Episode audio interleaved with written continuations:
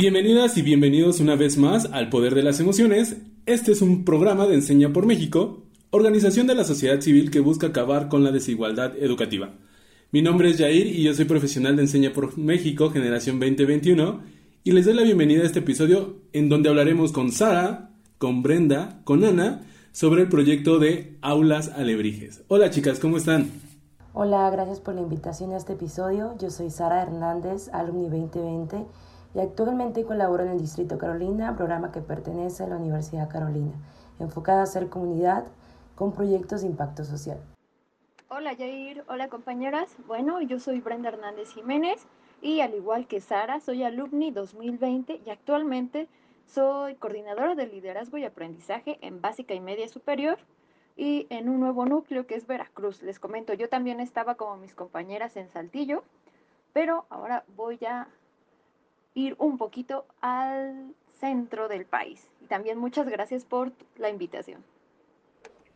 Hola, ¿qué tal? Agradezco también la invitación a este nuevo episodio. Yo soy Ana Flores, PEN 2021. Actualmente me encuentro colaborando en Saltillo, Coahuila, con la Universidad Carolina también, solo que a nivel bachillerato, y es un gusto poder compartir este espacio con ustedes. Perfecto, chicas, pues muchísimas gracias por darnos este tiempo, darse por ahí eh, estos tiempos para poder platicar. Yo sé que la vida PM es totalmente complicada con los tiempos y sobre todo la vida CLA, me imagino que es el triple, pero pues sean muy bienvenidas. Y bueno, siguiendo la misma línea de acción, y como ustedes saben, debido a la pandemia, muchos y muchas de nuestros estudiantes han desertado de la escuela y han llegado desmotivados debido al cambio que todo esto generó. Pero cuéntenos chicas, Sara, Bren, Ana, ¿Qué han hecho ustedes en la región de Saltillo para transformar esta realidad que nos acontece hoy en día? Bueno, Jair, déjame contarte un poco de cómo nace Aula Alebrijes. Aula Alebrijes nace a partir de justamente hacer comunidad con los vecinos de barrio de Santa Anita y alrededores. Ana Holguín, la cual también es alumni y coordinadora del Distrito Carolina, junto con Ana Celia, coordinadora de Desarrollo Humano, realizaron este proceso de diálogo generativo con la comunidad a partir de escucharlo, se percataron de la necesidad de espacios para incrementar el nivel académico de los niños, niñas y adolescentes. Entonces se contactan conmigo, que en ese momento era PEM en una primaria aledaña a la universidad, y comenzamos a, planear un programa de regularización dirigido por estudiantes de bachillerato de la Universidad Carolina, eh, con, impartiéndolos a los niños y niñas del barrio, de los barrios cercanos. Sabíamos que muchos de ellos y ellas venían de un proceso de aprendizaje muy complicado durante la cuarentena. Comenzaban a relacionar aprendizaje con golpes, conocimiento con castigos, y para nosotras eso fue algo alarmante porque no tenían motivación ni curiosidad por aprender. Entonces, Aulas Alebrijes eh, nos ocupamos de reenamorarlos del conocimiento a través del método de aprendizaje con base en el juego. Los niños y niñas en aulas alebrijes juegan, aprenden y comienzan a ver las matemáticas que no son tan aburridas, aprender que escribir y a leer no tiene que ser un proceso doloroso y eso es lo que procuramos en aulas alebrijes, que, sea, eh, que disfruten el proceso, que procuramos la creatividad, la curiosidad y el amor por el conocimiento y el aprendizaje. Bien, como nos comparte Sara, este es un proyecto que tiene como propósito brindar asesorías de regularización a niños, niñas y adolescentes de educación básica y que dichas asesorías sean proporcionadas por estudiantes de nivel bachillerato. Entonces, cuando nosotros iniciamos este proyecto, tomamos en cuenta retos y obstáculos que podríamos enfrentar y algunos de ellos que podemos compartirles son eh, contar con un equipo de colaboradores. Aunque entre nosotros, nosotras no fue difícil unirnos para trabajar en equipo, al ser PEMS y al haber distintas personas involucradas con quienes ha sido todo un gusto trabajar, lo cierto es que contar con un equipo de colaboradores es un elemento muy importante a considerar para la sostenibilidad tanto de este proyecto como de cualquier otro. También eh, requerimos de hacernos el tiempo necesario para llevar a cabo diversas actividades, desde realizar las convocatorias a aulas alebrijes, tanto a los las voluntarias que se quieran sumar al proyecto, como a las escuelas y comunidades en general y más cercanas al Distrito Carolina para que asistan los niños y niñas y adolescentes. Necesitamos hacernos del tiempo también para preparar y realizar las capacitaciones, para dar seguimiento y retroalimentación a las secuencias didácticas que en su momento pues los y las voluntarias que se sumen puedan llevar a cabo y ejecutar así las actividades dentro de aulas alebrijes. Y algo, pues, desde luego no menos importante es el tiempo para supervisar propiamente las sesiones de aulas alebrijes. Asimismo, pues eh, requerimos captar a voluntarios, a voluntarias que, aunque vayan a realizar su servicio social, se comprometan realmente con lo que implica aulas alebrijes. Eh, al respecto hemos obtenido una muy buena respuesta, hemos contado con voluntarios y voluntarias muy responsables y que se han sentido muy satisfechos y satisfechas de lo que implica el proyecto y de lo que ha dejado a los niños, niñas y adolescentes de aulas. Pero también debemos estar preparados y preparadas ante cualquier eventualidad, inclusive si los y las voluntarias requieren de un seguimiento y retroalimentación más puntual para que puedan realizar sus planeaciones, sus secuencias didácticas o para ejecutar sus sesiones y actividades propiamente con, con los niños y niñas, ya que pues esto es un gran reto también para ellos y ellas, ya que es la primera vez que se paran frente a un salón de clases a dar asesorías a estudiantes más pequeños y más pequeñas que ellas.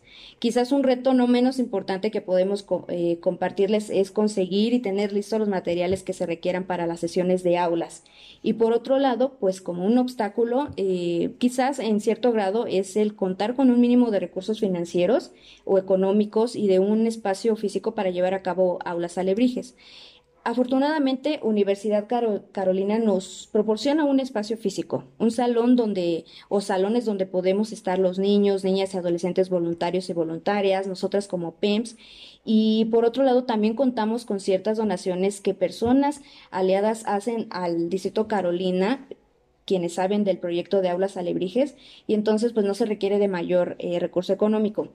Y por otro lado, eh, tener para los materiales y tenerlos listos de aulas alebrijes, pues muchas ocasiones contamos con materiales reciclados o que se pueden reciclar y reutilizar en otras sesiones y espacios. Eh, para terminar mi intervención quisiera comentar, como hemos platicado entre nosotros y nosotras, que estos retos y obstáculos los vemos como áreas de crecimiento y oportunidad que nos llevarán a fortalecer precisamente este proyecto a largo plazo, ya que es justo lo que queremos, que el proyecto pueda crecer, que se pueda replicar en otros lugares y que compañeros, compañeras PEMS de otras regiones se animen, se atrevan a llevar a cabo un aula lebrige dentro de sus comunidades educativas, lo cual desde luego sería el gran reto. Eh, tanto para nosotros que se replique en otros lugares el, el proyecto de aulas alebrijes como que se aventuren estos compañeros y compañeras PEMS. Seguramente será un gran reto, pero que se podría lograr como sucede ahora en Santillo, Coahuila, de la mano de las comunidades educativas, de las personas aliadas y por supuesto también de la mano de Enseña por México. Chicas, es muy muy importante eh, saber cómo nace esta parte de aulas alebrijes. La verdad es que estos son los proyectos que dan respuestas eficaces y reales a las necesidades de nuestras comunidades educativas. Ya nos pudieron hablar un poquito de los retos, de los obstáculos, pero me encantaría eh, que Brenda nos hablara un poquito de estos logros y de las interacciones que han tenido con los estudiantes tanto de básica y media superior, así como los estudiantes y las estudiantes de primera infancia. ¿Nos puedes platicar un poquito, Brenda, de esto? Claro, Yair, con mucho gusto te comparto sobre estos logros. A grandes rasgos, nosotras detectamos este sentido de pertenencia en la comunidad en general. En cuanto a las jóvenes y los jóvenes, se ve desarrollado este sentido de conciencia social, ya que consideran los aprendizajes esperados que si bien están marcados en el currículo, ah, en los programas nacionales, esto también va a ayudar a resarcir los estragos del rezago educativo. Incluso estos mismos jóvenes sirven de inspiración y modelo para niños y niñas, ya que son estas figuras que acompañan de forma cálida en este proceso educativo. También aquí quiero recordar el comentario de un niño y cuando se le preguntó cómo es que llegaba a este espacio de aulas alebrijes después de tomar varias horas en la escuela y pues él agregó, es que aquí sí me gusta venir porque me divierto y aprendo. Ya con eso para nosotros es un logro excepcional. Excelente, Brenda. Y la verdad es que me quedo justo con, con estas últimas líneas que mencionaste esto que les contesta el niño es que me gusta venir porque me divierto y aprendo. Y justo sobre esa misma línea vamos a hablar un poquito de algunos mitos y realidades. Así que vamos entrando en nuestra ya aclamada sección, desbloqueando mitos. Y la dinámica es la siguiente. Yo les voy a mencionar dos enunciados Y también les voy a contar desde mi experiencia si yo considero que es un mito o una realidad. Y ustedes, chicas, desde su opinión y de su expertise con esta parte de aulas alebrijes, nos contarán si estoy en lo correcto o no estoy en lo correcto, según lo que han ustedes llevado a cabo en este proyecto. ¿Están listas para desbloquear algunos mitos? Claro que sí. Listas. Listas, claro que sí. Sí, capitán, estamos listos. Perfecto. Bien, primer enunciado. Jugar no es aprender.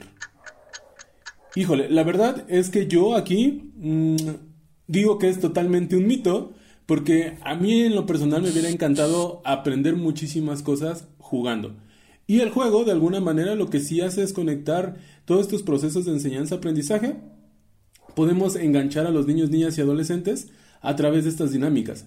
Ah, también el juego no simplemente es una acción deliberada y que no lleva ninguna regla. El juego es una acción con cierta estructura y que nosotros podemos encasillar, guiar o modelar aprendizajes. Por eso, eh, últimamente está esta parte de la gamificación dentro de las aulas de clases que nos permite que a través de ciertos postulados del juego nosotros podamos adecuarlos o podamos meterlos en nuestra dinámica de aprendizaje. Entonces, para mí es un mito, pero me encantaría escucharlas a ustedes chicas si es un mito o realidad.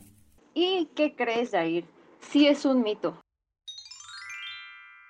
Y como bien lo mencionas, hay varias características que hacen del juego la herramienta fundamental para un aprendizaje significativo.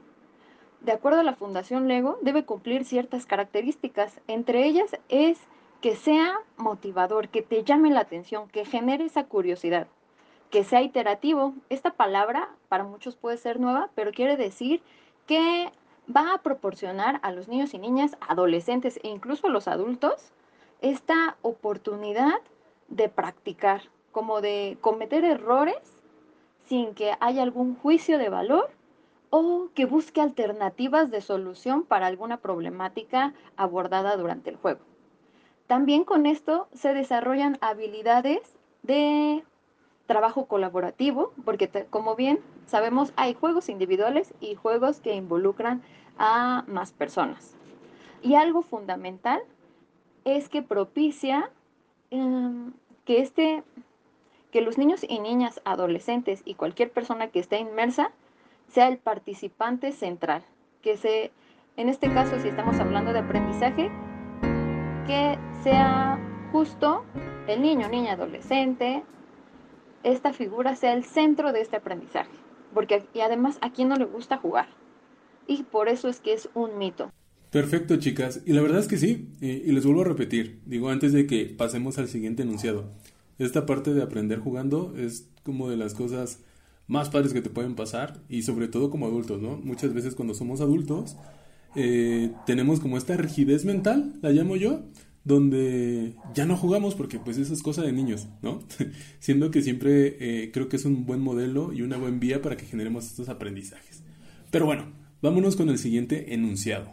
Y el siguiente enunciado más o menos dice así. Los adolescentes son irresponsables y carecen de conciencia social.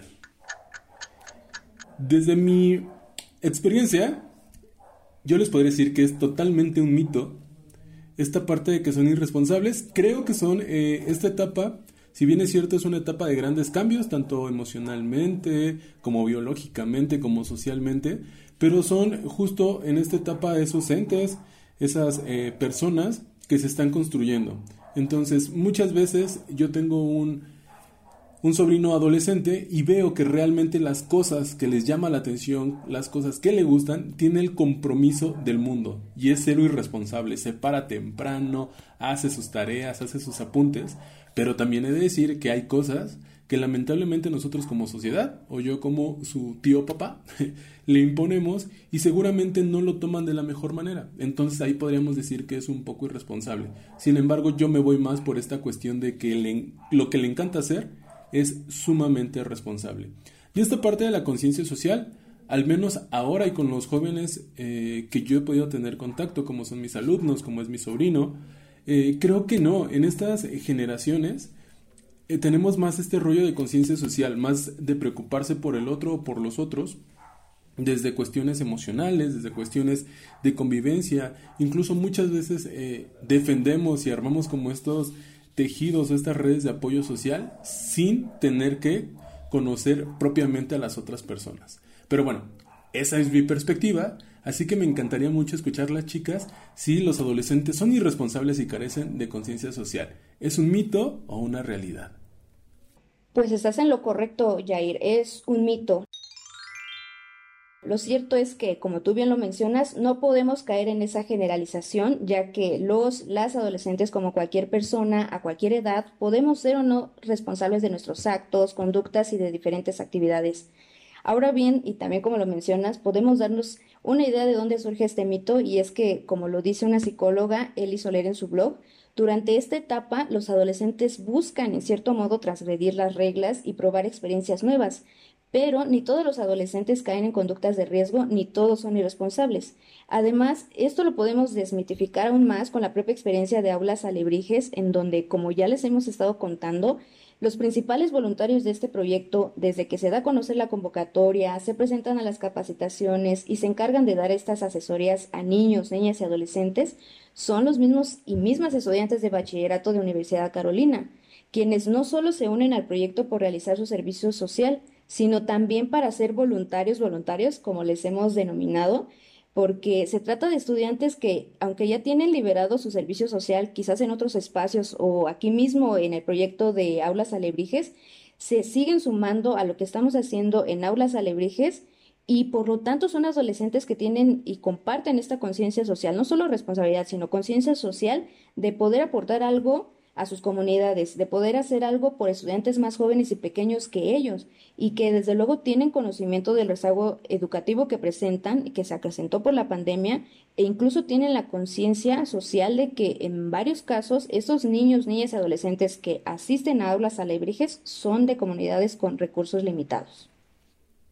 Perfecto, chicas. Pues la verdad es que es muy, muy interesante poder escuchar y sobre todo poder derribar estos mitos, ¿no? Tanto muchas veces, eh, y más como adultos, mm, tener la perspectiva o la, la idea de que jugar no es aprender, sabemos que eh, jugar también coadyuva a este aprendizaje, ¿no? Y también ubicar el proceso donde están nuestros adolescentes y saber qué es lo que pasa con ellos, justo para tejer como estas redes de apoyo y sobre todo generar proyectos como el de ustedes, chicas, que sí o sí generan esa conciencia social o la ayudan a potencializar. Y justo con estos argumentos y sobre esta misma línea, me encantaría llegar a esta sección que es ¿qué desbloqueamos el día de hoy? Eh, así que les voy a robar tantito la palabra, solamente para ser muy concreto.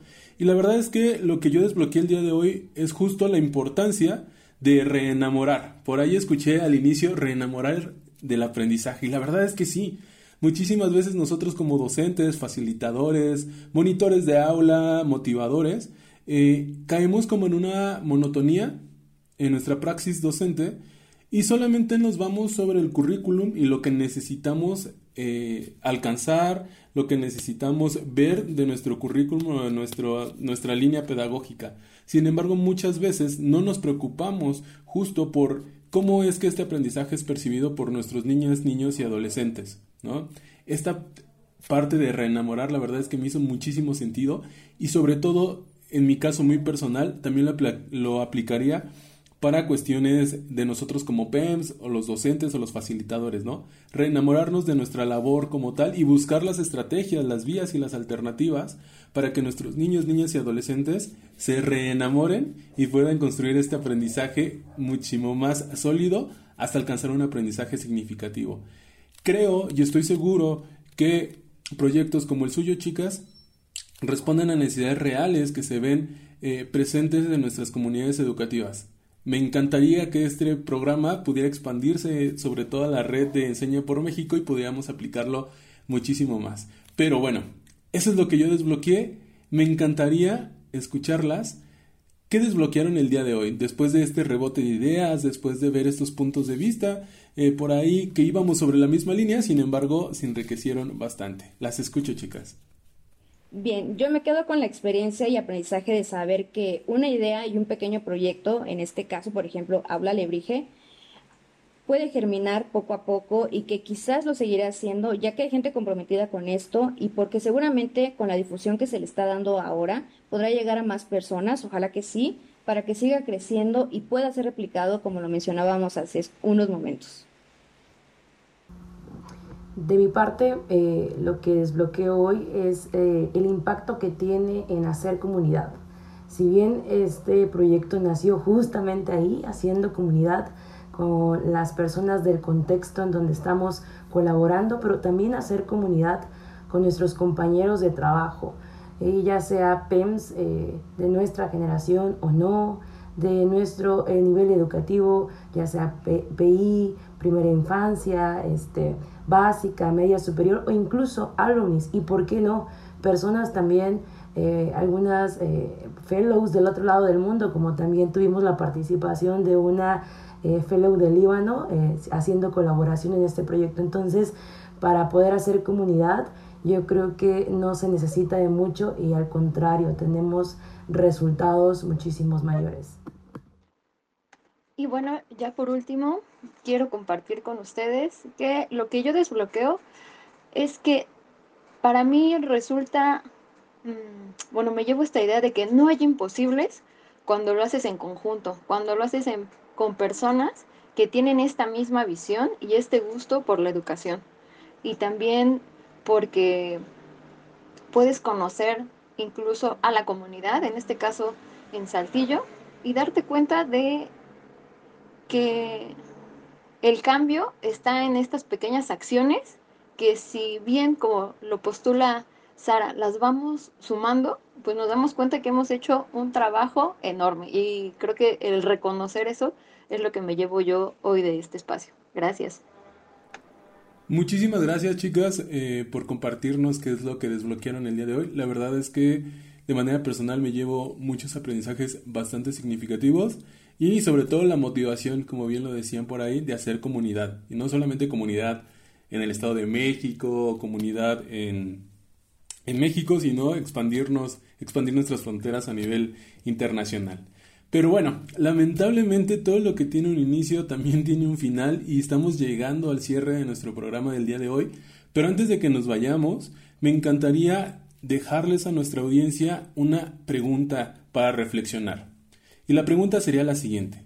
¿Cuántos de nosotros o de nosotras hubiésemos querido aprender a través del juego? ¿Creen ustedes que si hubiera sido a través del juego nuestros aprendizajes serían más significativos? Y también quisiera dejarles una frase. La educación hace a la gente fácil de dirigir pero difícil de manipular. Fácil de gobernar pero imposible de esclavizar. Esta frase la dijo Henry Peter. Chicas, antes de que se vayan, por favor, regálenos sus redes sociales, eh, denos un poquito más de información sobre el proyecto. Eh, es su momento. Claro que sí. Bueno, hago la invitación a cualquier docente, si viven cerca o tal vez no tan cerca de la Universidad Carolina, pero estás interesado o interesada en ser voluntario o voluntaria en este proyecto, escríbenos a las redes sociales de Facebook o Instagram. Nos encontramos como Distrito Carolina. Mándanos un mensaje y nos ponemos de acuerdo contigo. También nos, saben que nos encanta hacer comunidad, así que bienvenidas todas las personas. Bien, pues a mí me gustaría proporcionar mi correo institucional, es ana.flores2021 arroba y también en redes sociales en Instagram como arroba anaflores.ed. Claro, eh, y no olviden, por favor, nuevamente les recordamos seguir a las redes sociales de Distrito Carolina para que puedan obtener mayor información, tener conocimiento de lo que se hace en aulas alebrijes. Y en Instagram encuentran como Distrito Carolina juntos y en Facebook como Distrito Carolina. Perfecto, chicas. Pues bueno, audiencia, ahora ya tenemos todos los datos de Distrito Carolina, también de aulas alebrijes. Así que yo quiero invitar a todos y todas las PEMS de la región de Saltillo y también a nivel nacional que si tienen algún proyecto, si quieren colaborar con el proyecto de aulas alebrijes, pues nos pongamos en contacto tanto con Ana, con Sara o con Brenda, ¿vale? Y a todos nuestra comunidad de radio escuchas, recuerden que estamos en el poder de las emociones y este es un programa de Enseña por México. Es una organización de sociedad civil que busca acabar con la desigualdad educativa. Nos vemos en el próximo episodio. Hasta luego.